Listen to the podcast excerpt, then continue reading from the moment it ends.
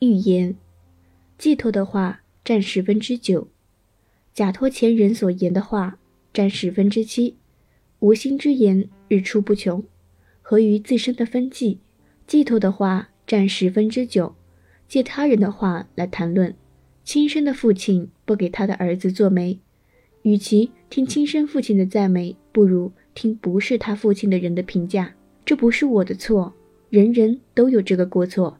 跟自己一致就赞同，跟自己不一致就反对，跟自己一致就认为对，跟自己不一致就认为错。假托前人所言的话占十分之七。为了终止争辩，这些话来自长者。年龄在人的面前，而没有见解，只是徒称年长的人，那就不能算先于人。为人如果没有才德学识，就是缺乏为人之道。为人缺乏为人之道，这就叫做臣服的人。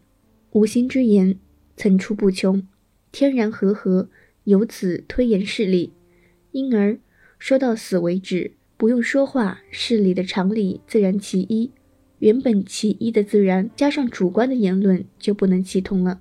所以说，要发没有主观成见的言论，说出跟自然常理契合一致的话，就如同没有说话。终身在说话，也像是不曾说过话；而终身不说话，也未尝不是在说话。有原因适宜，也有原因不适宜；有原因如此，也有原因并非如此。为什么如此？如此，因为原来如此。为什么不如此？不如此，因为原来不如此。为什么合适？适合在于已经适合。为什么不适合？不适合在于已经不适合。事物本来就会适合，没有什么事物不如此，没有什么事物不适合。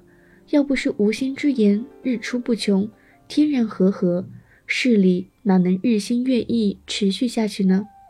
万物都是种子，以不同的形态进行新陈代谢的生命过程，首尾衔接，如环相扣，难以分清它们的次序。这叫做天君。天君也就是天尼。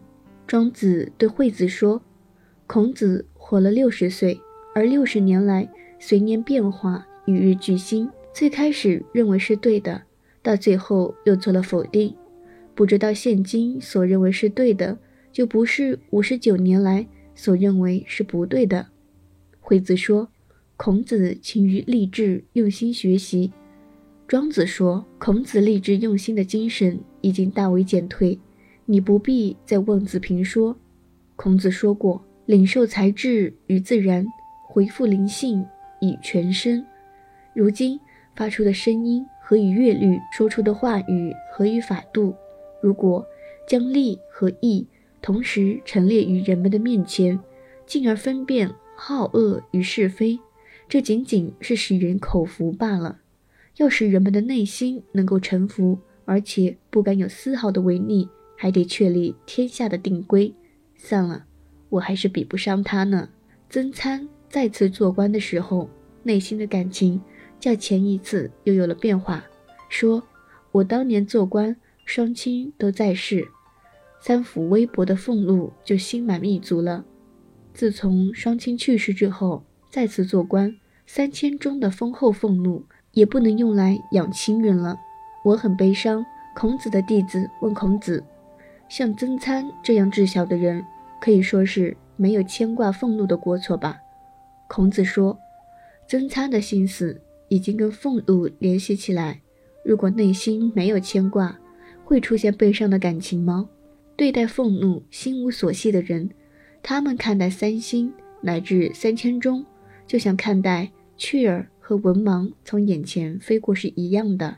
言臣子游对东郭子綦说：“自从我听了您的教诲，第一年反于质朴，第二年就不自知，第三年就通达无碍了。”第四年就与物化同步了，第五年重物来袭，第六年感到了鬼神来摄，第七年感到自己与自然混为一体，第八年的时候已经不知道什么是死亡和不知道什么是存在，第九年进入了道的奇异境界，人生在世而妄为，这等同于死亡；辅助天宫，处以四星，这等同于死亡，有其必然的因素。然而，只活生生的活着，那就没有什么必然因素了。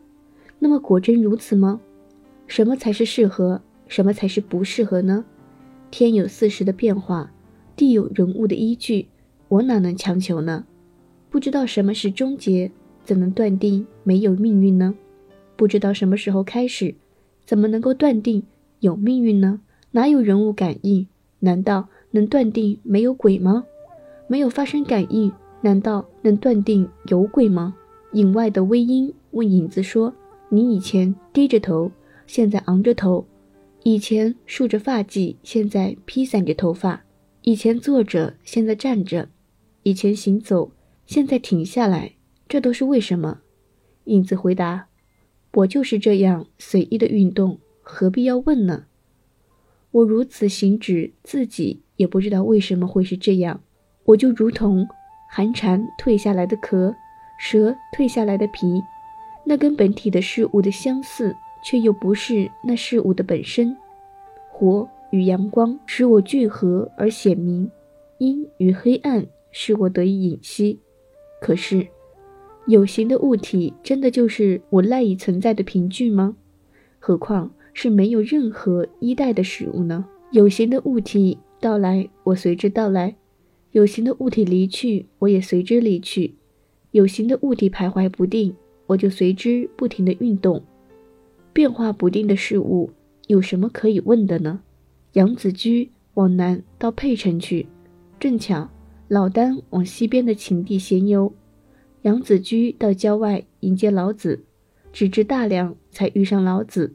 老子走到半路，昂起头仰天叹息说：“当初我还以为你是可以调教的，现在看来是不行了。”杨子居没有回答。到了旅店。杨子居敬上各种换洗用具，把鞋子脱在了门外，双脚跪着上前说道：“刚才弟子正想请教先生，正巧赶上先生旅途之中没有空闲，所以不敢贸然启齿。如今先生闲暇下来，恳请先生指出我的过错。”老丹说：“你仰头张目，傲慢跋扈，你还能跟谁相处呢？”过于洁白的，好像总会觉得有什么污垢；德行最为高尚的，好像总会觉得有什么不足之处。杨子居听了，脸色大变，惭愧不安地说：“弟子由衷地接受先生的教导。”杨子居刚来旅店的时候，店里的客人都得迎来送往，那个旅社的男主人亲自为他安排坐席，女主人亲手拿着毛巾、梳子。伺候他换洗，旅客们见了他都得让出座位。烤火的人见了他也就远离火边。等到他离开旅店的时候，旅店的客人已经可以跟他无拘无束的真心而坐了。